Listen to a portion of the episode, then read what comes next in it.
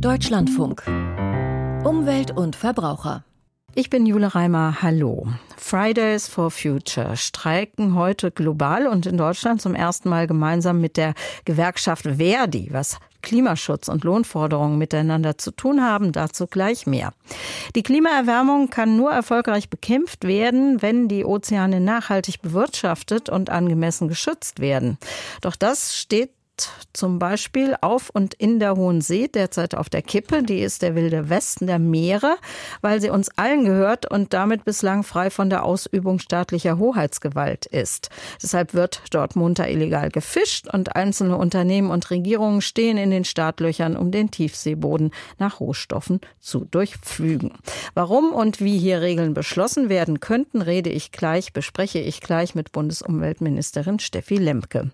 Außerdem können wir berichten, berichten, dass die weltweiten Recherchen von 140 Journalisten über illegale Abholzungen erste Wirkung zeigen. In Rumänien gab es eine Verhaftung. Wir vermelden, dass die geplante EU-Abstimmung über das Verbrenner aus ab 2035 erstmal verschoben wird. Und im Verbrauchertipp geht es um Allergiegefahr bei Duftölen und Raumsprays. Die Klimaschutzbewegung Fridays for Future hat für heute zu neuen Klimaprotesten aufgerufen, rund um den Globus und allein in Deutschland sollen es mehr als 200 Aktionen geben, weil Regierung und Politiker und Politikerinnen aus Sicht der Gruppen nicht ausreichend handeln, um die Klimakrise zu bekämpfen. Dieter Nürnberger, Sie haben die Proteste in Berlin bis jetzt beobachtet und auch mal deutschlandweit herumgehorcht. Wie erfolgreich ist der Aufruf?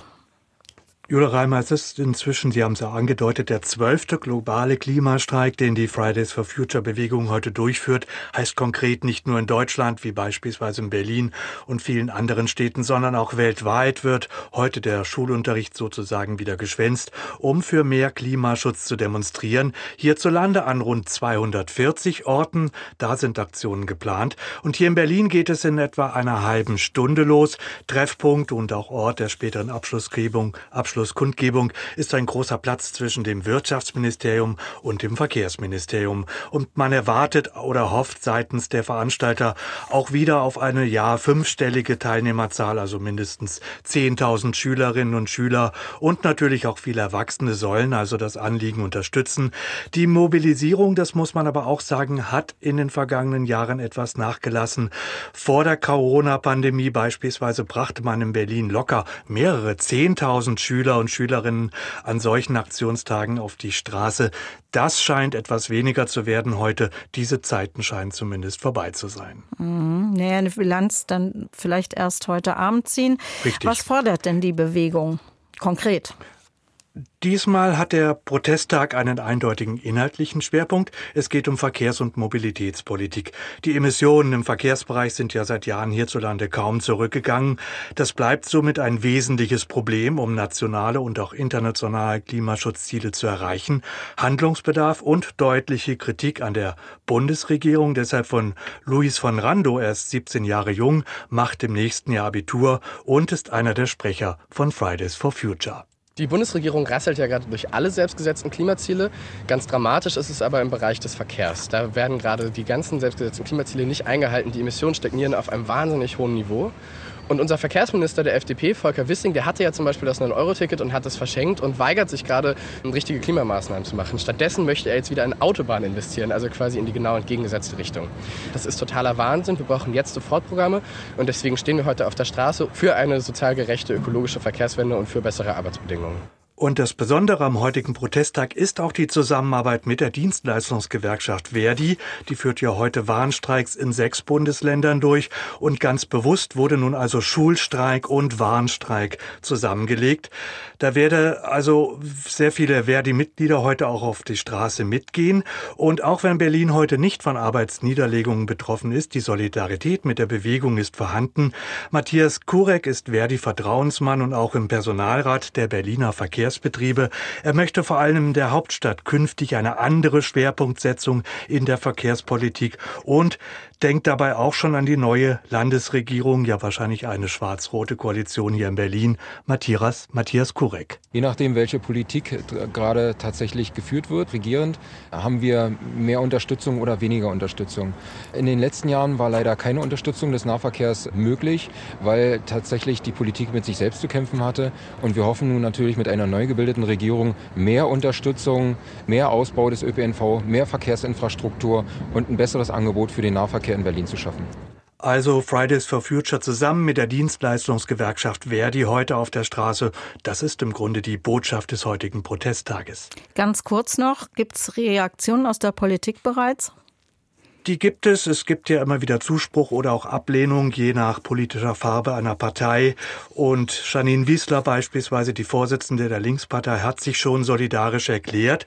Und es gibt auch eine neue Umfrage, die vielleicht ganz interessant ist. Im neuen ZDF-Politbarometer gehen 24 Prozent der Befragten davon aus, dass Klimademonstrationen Einfluss auf die Politik in Deutschland haben. 72 Prozent gehen bezweifeln das eher. Das ist vielleicht auch ein ganz netter Seitenaspekt. Vielen Dank an Dieter Nürnberger. Und vom Binnenland geht's jetzt aufs Meer. Zwischen Hawaii und Kalifornien schwimmt der größte Müllstrudel der Welt. An den Stränden der Pazifikinseln landen Tonnen von Plastikmüll an. Und auch auf Hawaii selbst wird viel Plastik verbraucht und weggeworfen. Künstlerin Matty Larson macht daraus Recyclingkunst, würde dabei aber lieber arbeitslos werden, hat unsere US-Westküstenkorrespondentin Katharina Wilhelm erfahren. Künstlerin Matty Larson wühlt in einer Kiste Plastik und freut sich, ein Stück lila Plastikverpackung gefunden zu haben. This is good because purple's very rare. lila sei nämlich selten. In ihrem Studio auf der hawaiianischen Insel Big Island hat sie säckeweise Plastik liegen. Plastikmüll, der normalerweise weggeworfen wird, landet bei ihr. Nierendialysekliniken, Medikamente, Schnorcheltourunternehmen, all die verwenden große Plastiktüten als Eisbeutel. Alles kommt nach Hawaii, verpackt und in verschiedenen Kunststoffen. Aus dem Kunststoff macht Matty Larson kunstvolle Alltagsgegenstände. Sie hat verschiedene Methoden, das Plastik zu zerkleinern und zu schmelzen. Wir machen das von Hand, mit Pizzaschneidern zum Beispiel. Wir besprenkeln damit dann das klare Plastik, dann geht es durch Hitzepressen, bis es dick genug ist, um geschnitten und vernäht zu werden. Es entsteht eine Art Plastikleder, durchsichtig mit gelben, roten, blauen Sprenklern. Larson näht daraus Geldbeutel und Taschen. Es gibt aber auch Magnete und Ohrringe, die aus den neu zusammengemischten Plastikresten ausgestanzt werden meist mit hawaiianischen Motiven, zum Beispiel Schildkröten oder Ananas. Aus Müll etwas Sinnvolles zu machen, das ist eine Mission ihres kleinen Unternehmens namens Upcycle Hawaii. Doch sie wolle vielmehr noch ihre Kunden im Gespräch auf das große Problem mit Plastik aufmerksam machen. Für mich ist es eine lebensbedrohliche Krise. Der Fakt, dass wir etwas wegschmeißen, das uns überleben wird, das ist unglaublich. Zwischen Hawaii und Japan treibt der größte Plastikstrudel der Welt, der Great Pacific Garbage Patch. Viel Müll landet von da an den Stränden der hawaiianischen Inseln, erklärt Stacey Brining von der Naturschutzorganisation Hawaiian Wildlife Fund. Wenn man rausgeht an viele Strände, dann sieht es sogar okay aus. Wir haben dort viel sauber gemacht. Aber wenn man genauer auf den Boden schaut, dann sieht man Mikroplastik. Man könnte Stunden damit verbringen, es aus einer kleinen Zone zu sieben. Das Mikroplastik ist klein, aber besonders gefährlich. Es landet im Fischmagen und von da aus im Bauch größerer Tiere oder bei uns auf dem Teller. Das Plastik kommt also aus dem Meer, aber auch von der Insel selbst. Seitdem China zudem nicht mehr so viel Plastikmüll von den westlichen Nationen annimmt wie früher, bleiben auch die USA auf viel mehr Plastik sitzen. Es ist ein wirklich großes, überwältigendes Problem und oft kann es Menschen in Untätigkeit versetzen, weil es sich so groß anfühlt. Aber man kann viel tun, auch Kleinigkeiten eine eigene auffüllbare Wasserflasche verwenden, kein Einweggeschirr. Und wir müssen Menschen daran erinnern, was auch immer sie an Müll auf diese Insel bringen. Es wird hier bleiben. Und wir haben nur eine begrenzte Menge an Platz, um Müll zu lagern. Da müssen wir richtig kreativ werden.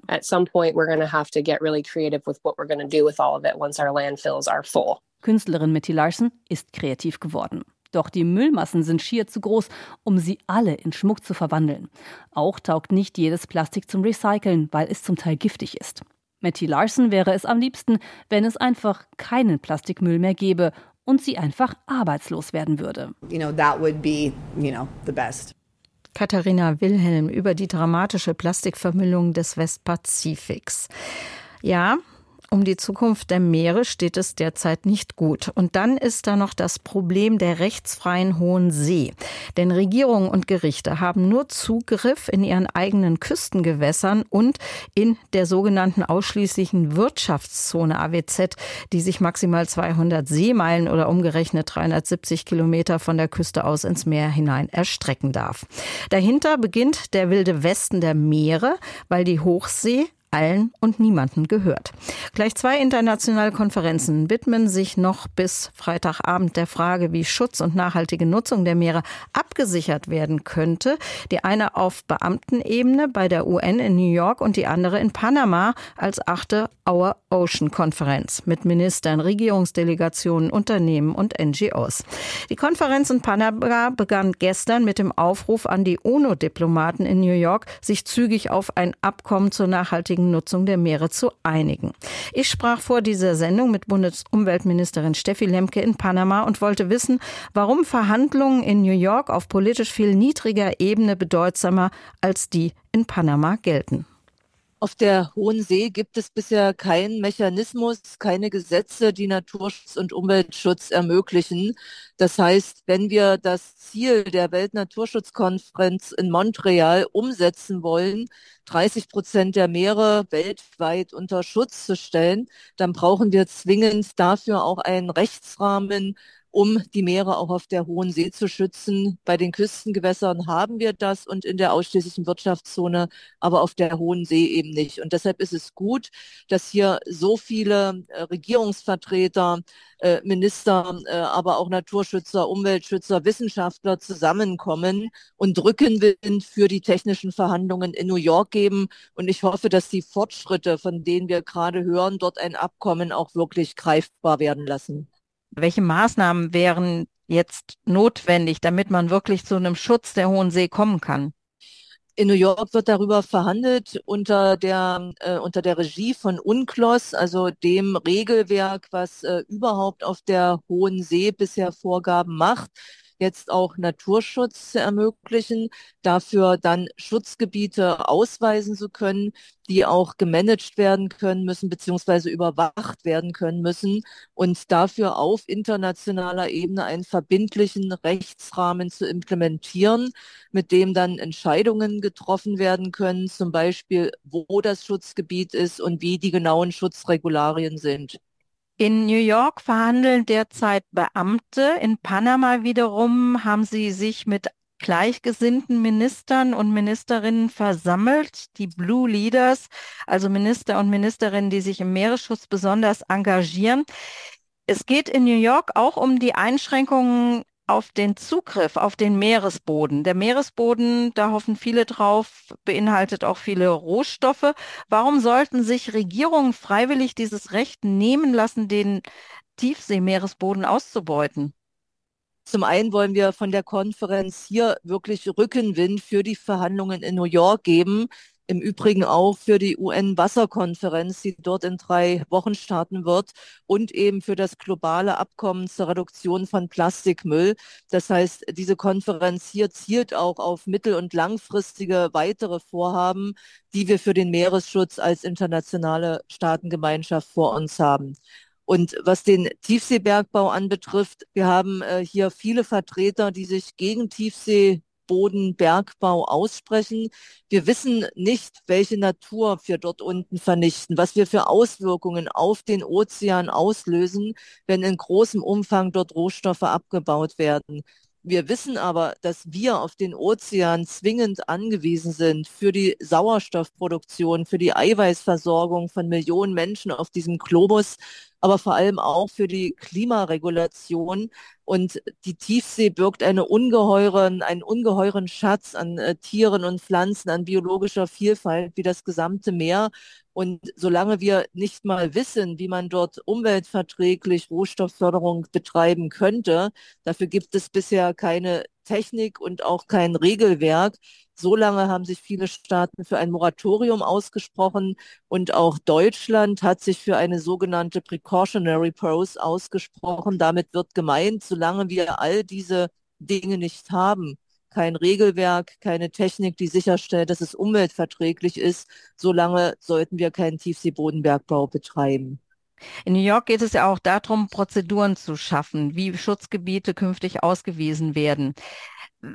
Und es gibt Regierungen, die möchten da Einstimmigkeit durchsetzen. Haben Sie, hat die Europäische Union sich da um ausreichend Allianzen gekümmert, damit so eine Einstimmigkeit, die dann die Durchsetzbarkeit von Schutzgebieten doch sehr mindert, äh, ausgeschlossen werden kann?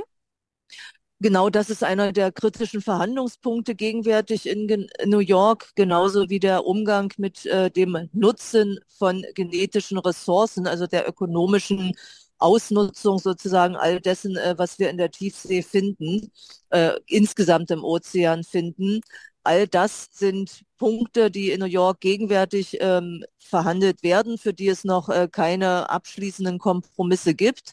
Und äh, selbstverständlich haben wir auch ich hier für dieses Thema geworben, viele Gespräche geführt, um Kompromisse zu finden. Für die Bundesregierung ist der Ozeanbeauftragte Sebastian Unger in New York und verhandelt dort gegenwärtig und führt natürlich die gleichen Gespräche. Wir brauchen einen Kompromiss und ich bin fest davon überzeugt, dass wir einen finden werden. Beim Nutzen der genetischen Ressourcen geht es ja auch sehr stark um kommerzielle Interessen. Also häufig sind es reiche Industriestaaten, die die genetischen Ressourcen besser nutzen können. Gleichzeitig gilt der Tiefseeboden als Erbe der Menschheit. Müssen Sie den Entwicklungsländern da vielleicht bei der Verteilung der Profite stärker entgegenkommen? Das ist der zweite äh, wirklich schwierige Verhandlungspunkt, äh, der auch in Montreal letztendlich ja schon besonders problematisch gewesen ist, weil es so schwierig ist, dafür einen funktionierenden Mechanismus zu finden ich sage mal, den Nutzen wirklich zu bemessen und äh, das, was vom Herkunftsland äh, dazu jeweils beigetragen worden ist, zu messen. Und deshalb hat man sich jeweils auf äh, Fondsfinanzierungen äh, verständigt. Und möglicherweise ist das am Ende der Verhandlungen auch dafür eine Lösung. Aber das ist gegenwärtig alles in der Diskussion.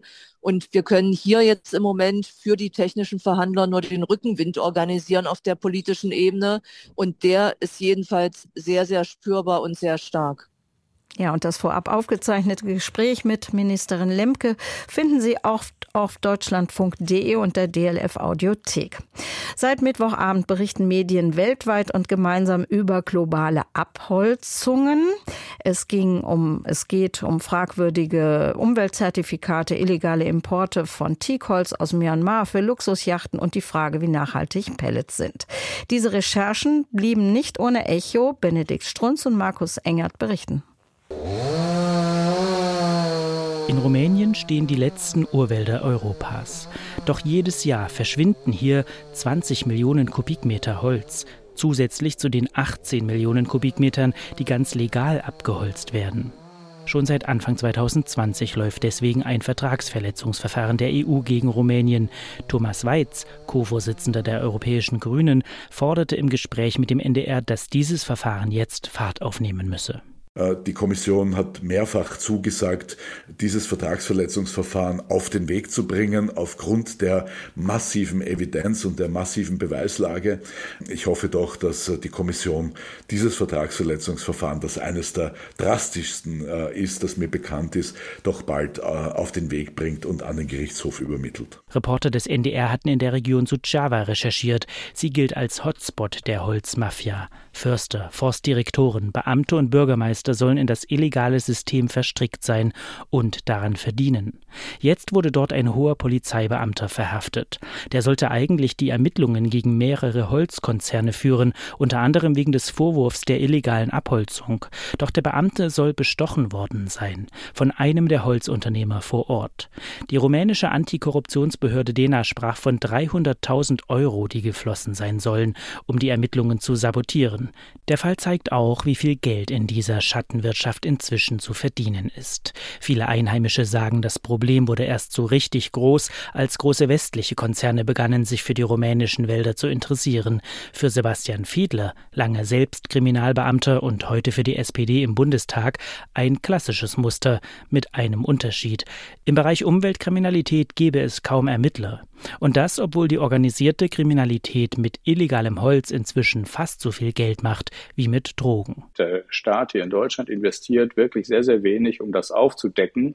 Zu wenig, um sich im internationalen Bereich zu engagieren bei der Bekämpfung dieser Kriminalitätsfelder. Und es gibt ein schlechtes Bewusstsein dafür. Und das ist auch einer meiner großen Kritikpunkte, dass all diejenigen, die sich im Bereich Klimaschutz im Moment engagieren, die sind nicht alle genauso laut, wenn es darum geht, die Umweltkriminalität zu bekämpfen, obwohl das so ein wichtiger Einflussfaktor ist. Am internationalen Rechercheprojekt Deforestation Inc. waren 40 Medien aus 27 Ländern beteiligt. In Deutschland neben dem NDR auch WDR, SZ und der Spiegel. Die Recherchen deckten auch auf, dass Dutzende Holzfirmen Umweltzertifikate erhielten, denen Umwelt- und Menschenrechtsverletzungen vorgeworfen werden. Und dass auch weiterhin Teak aus Myanmar nach Europa kommt. Holz, das hilft, eine brutale Militärregierung zu finanzieren, die sich 2000 2021 dort an die Macht geputscht hatte. EU-Sanktionen sollen das eigentlich verhindern. Doch 2022 kamen den Recherchen zufolge noch immer 3700 Tonnen des teuren Teaks in die EU, das meiste davon für Luxusjachten. Der Vorsitzende der Linkspartei, Schirdewan, forderte als Reaktion darauf mehr Beamte für den Zoll. Auch Politiker von FDP und CDU forderten ein hartes Vorgehen gegen Händler, die illegal Holz importieren. Die EU-Kommission erklärte auf Anfrage, die Importe kämen ihrer Auffassung nach einem Sanktionsbruch gleich. Sie forderte die Behörden der Mitgliedstaaten auf, weitere Einfuhren zu unterbinden. Deutschlandfunk Verbrauchertipp Duftöle und Raumsprays haben in der kalten Jahreszeit Hochkonjunktur. Viele erwärmen diese Essenzen in einer Aromalampe, um mit dem Duft die Stimmung im Raum aufzuhellen. Und was davon zu halten ist, hat Josephine Janert für den Verbrauchertipp recherchiert. Die kleinen braunen Flaschen findet man im Drogeriemarkt, im Bioladen und im Internet. Manche Flaschen duften nach einer Frucht oder einem Gewürz. Andere enthalten mehrere Komponenten. Man kann die Öle in eine Aromalampe oder eine Schale mit Wasser tropfen.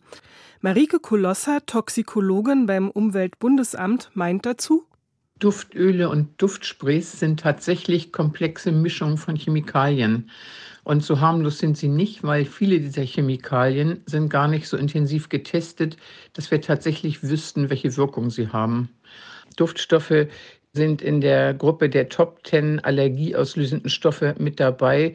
Also sehr viele Menschen haben Duftstoffallergien und der Anteil derer, die eine haben, steigt mit zunehmendem Alter.